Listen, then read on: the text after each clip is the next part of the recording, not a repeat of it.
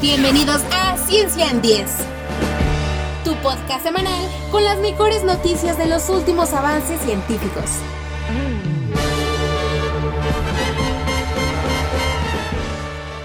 Hola a todos, bienvenidos al nuevo episodio de Ciencia en 10 un podcast con las noticias científicas más interesantes de cada semana. Nosotros te platicamos de manera sencilla lo que está ocurriendo en el mundo de la ciencia, cómo funcionan los avances científicos de la medicina, los increíbles hallazgos que cambiarán la forma en que vivimos y las pequeñas respuestas a los grandes misterios que se encuentran en el espacio exterior.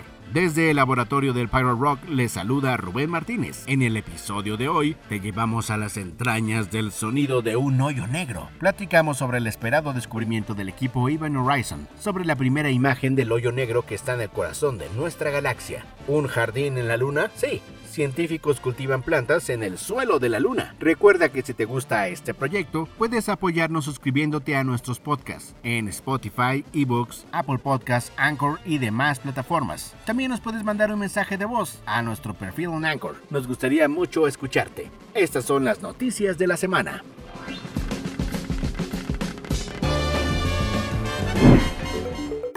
Decenas de millones de agujeros negros están esparcidos por nuestra galaxia, la Vía Láctea. Estos pozos gravitatorios del espacio-tiempo son tan enormemente poderosos que la materia que cae, incluso la luz, nunca pueden escapar. Recientemente un equipo de científicos del MIT buscaron ecos de agujeros negros con el propósito de comprender mejor estos fenómenos, que en gran medida siguen siendo un misterio para nosotros. Los investigadores trabajaron con músicos para convertir los rayos X cósmicos en ondas de sonido. Si el vacío pudiera gritar, así sonaría. La grabación es un proyecto paralelo de la profesora del MIT Erin Cara, quien también dirige un estudio de investigación que utiliza un telescopio de rayos X en la Estación Espacial Internacional. Los agujeros negros son generalmente, bueno, negros, pero cuando se alimentan del gas y el polvo de una estrella cercana, emiten rayos X detectables. Los rayos X de los agujeros negros luego rebotan para producir un sonido, como el eco de una voz. Los investigadores utilizaron estas reverberaciones para localizar los agujeros negros y aprender más sobre su entorno. La doctora Cara y sus colegas crearon la llamada máquina de reverberación, que analiza los datos recopilados por el telescopio de rayos X NICER, que está a bordo de la Estación Espacial Internacional. Ahí descubrieron ocho nuevos agujeros negros en la galaxia de la Vía Láctea. Esta investigación se publicó en The Astrophysicals Journal. Antes de la máquina de reverberación, los científicos solo conocían dos agujeros negros y es probable que haya millones más en el universo.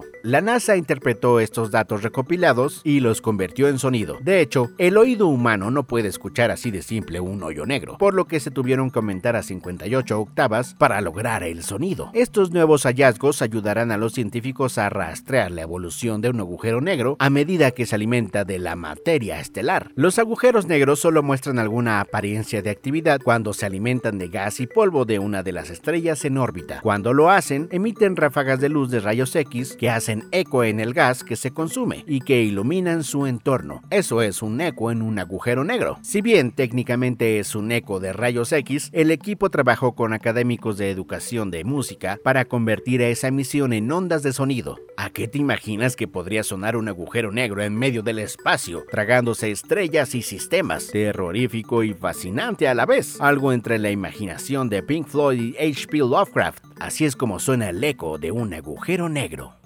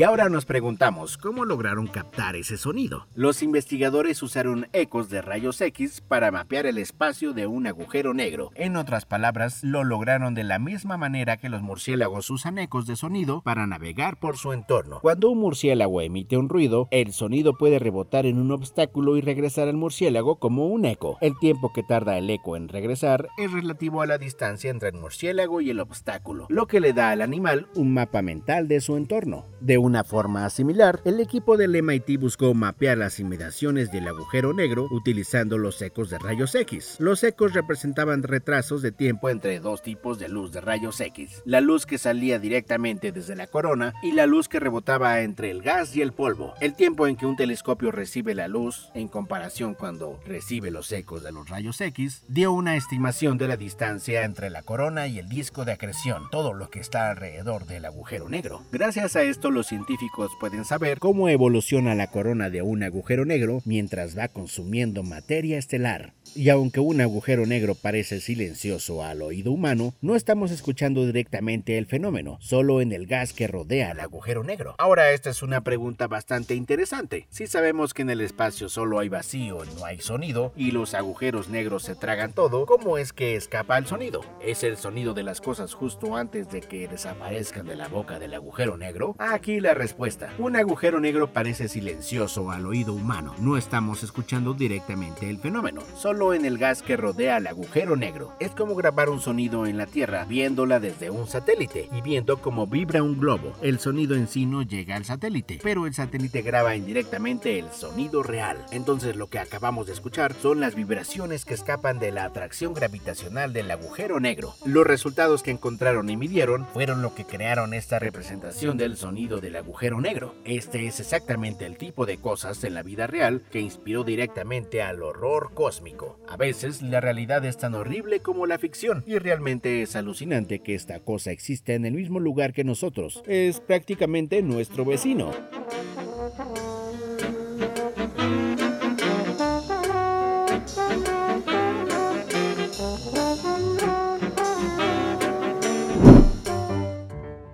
El corazón de la Vía Láctea, como tantos otros lugares del universo, son un misterio. En el núcleo de nuestra galaxia hay un agujero negro supermasivo con el peso de 4 millones de soles, rodeado por un disco brillante de materia turbulenta. Este pozo sin fondo del espacio-tiempo normalmente está oscurecido por un manto de gas, polvo y estrellas en órbita. Y justo ahí, en ese corazón oscuro, alrededor del cual gira toda la galaxia, se encuentra un agujero negro llamado Sagitario A. Anteriormente se pudo teorizar sobre su presencia y medirla en función de los movimientos de los objetos a su alrededor, pero nunca habíamos visto el objeto en sí, nunca.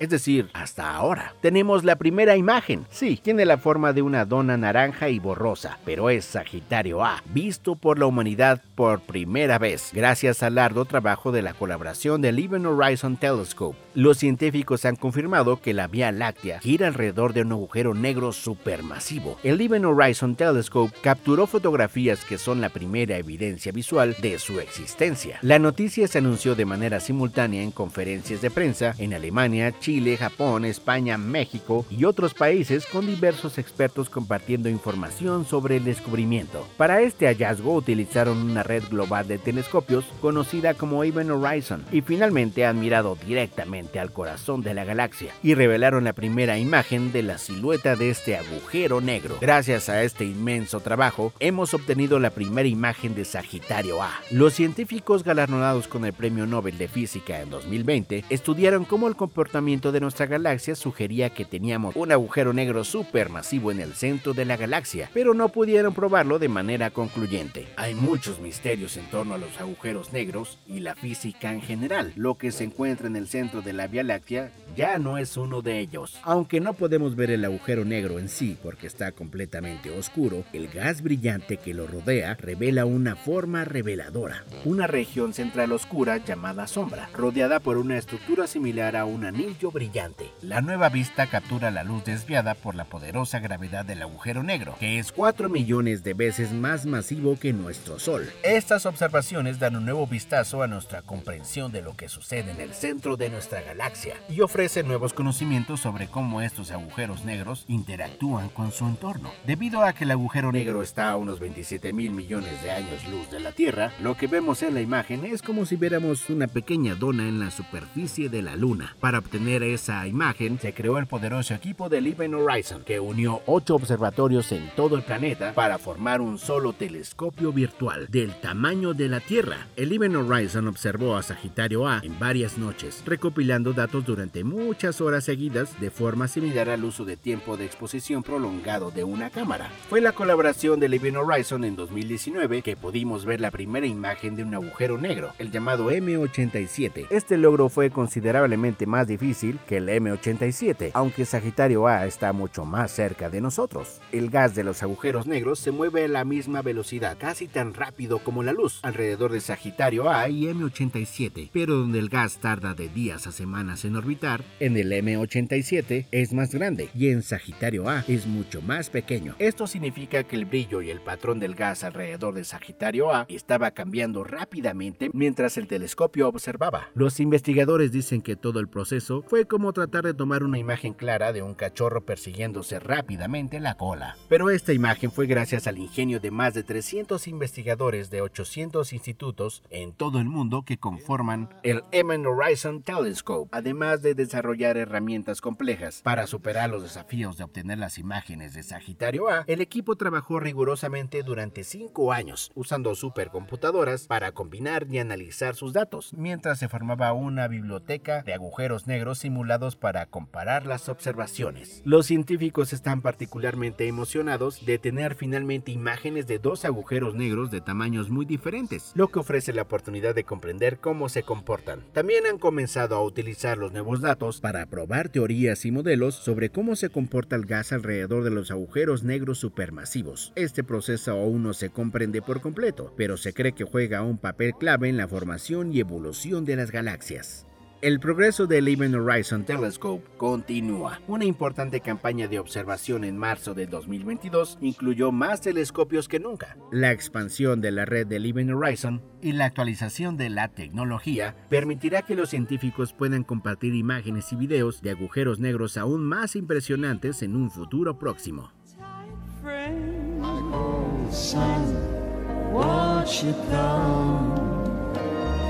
Wash away the rain. Black hole sun, won't you come? Won't you come? Black hole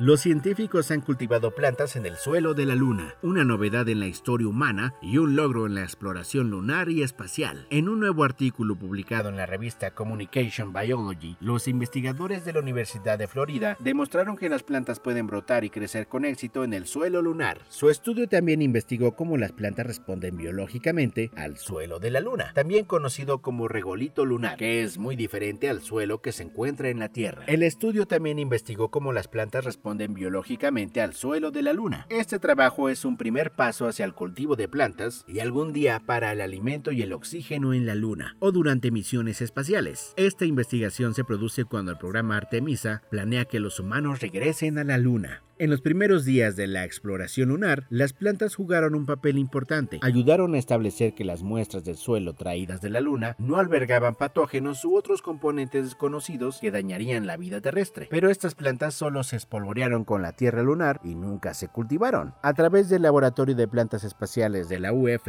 los expertos han enviado experimentos en transbordadores espaciales a la Estación Espacial Internacional. Para futuras misiones espaciales más largas, se podrá usar la Luna como centro plataforma de lanzamiento. Pero, ¿qué sucede cuando cultivas plantas en el suelo lunar? Algo que está totalmente fuera de la experiencia evolutiva de una planta. ¿Qué harían las plantas en un invernadero lunar? Podríamos tener agricultores lunares? Para responder a estas preguntas, los científicos diseñaron un experimento simple, plantar semillas en el suelo lunar, agregar agua, nutrientes y luz y registrar los resultados. Todo muy sencillo y conocido hasta aquí, pero el gran problema es que los científicos solo tenían 12 gramos de suelo lunar, solo unas pequeñas cucharaditas para hacer este experimento. Prestado por la NASA, este suelo se recolectó durante las misiones Apolo 11, 12 y 17. Los científicos a cargo del experimento solicitaron tres veces en el transcurso de 11 años la oportunidad de trabajar con el suelo lunar. La pequeña cantidad de suelo, sin mencionar su incalculable importancia histórica y científica, significó que los científicos tuvieron que diseñar un experimento cuidadosamente a una pequeña escala. Para hacer crecer su propio jardín lunar, los investigadores usaron pozos del tamaño de un dedal en placas de plástico que normalmente se usan para cultivar células. Cada pozo funcionaba como una olla. Una vez que llenaron cada maceta con aproximadamente un gramo de suelo lunar, los científicos humedecieron el suelo con una solución nutritiva y agregaron algunas semillas de la planta Arabidopsis. Esta planta se usa ampliamente en las ciencias porque su código genético ha sido completamente mapeado. El cultivo de Arabidopsis en el suelo lunar permitió a los investigadores comprender mejor cómo el suelo afectó a las plantas, hasta el nivel de expresión genética. Los investigadores también plantaron Arabidopsis en el JSC-1A, una sustancia terrestre que imita el suelo lunar, así como suelos marcianos simulados y suelos terrestres en ambientes extremos. Antes del experimento, los investigadores no estaban seguros si las semillas plantadas en los suelos lunares brotarían, pero casi todos lo hicieron, descubriendo que los suelos lunares no interrumpieron las hormonas y las señales involucradas en la germinación de las plantas. Sin embargo, con el paso del tiempo, los investigadores observaron diferencias entre las plantas cultivadas en el suelo lunar y en el suelo de simulación.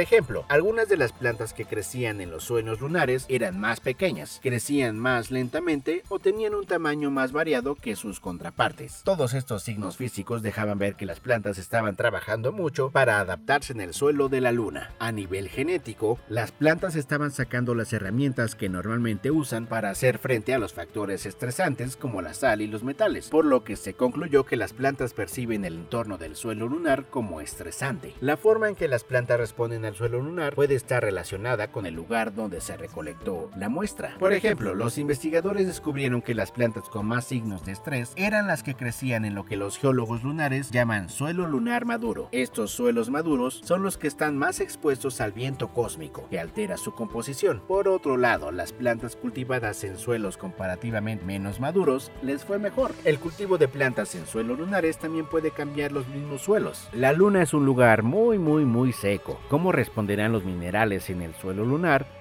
Al tener una planta creciendo en ellos, con el agua y los nutrientes agregados. Los estudios de este seguimiento se basarán en estas preguntas. Por ahora, los científicos están celebrando haber dado los primeros pasos para cultivar plantas en la Luna. Los investigadores dicen que querían hacer este experimento porque durante años se hicieron la misma pregunta. ¿Crecerán las plantas en el suelo lunar? Resulta que la respuesta es sí. Hasta aquí el episodio de esta semana. Gracias por acompañarnos en Ciencia en 10. No olvides visitar nuestro web, donde puedes ver las notas del episodio de hoy, las fotos del agujero negro, los links a las investigaciones y no olvides suscribirte a nuestros podcasts para que no te pierdas un programa. Mientras estás por ahí, agradeceremos mucho tu reseña y calificación o simplemente comparte el podcast a un amigo que pueda gustarle. Eso también nos ayudaría. Los esperamos la próxima semana con más sobre la ciencia y los descubrimientos que están cambiando el mundo. Adiós.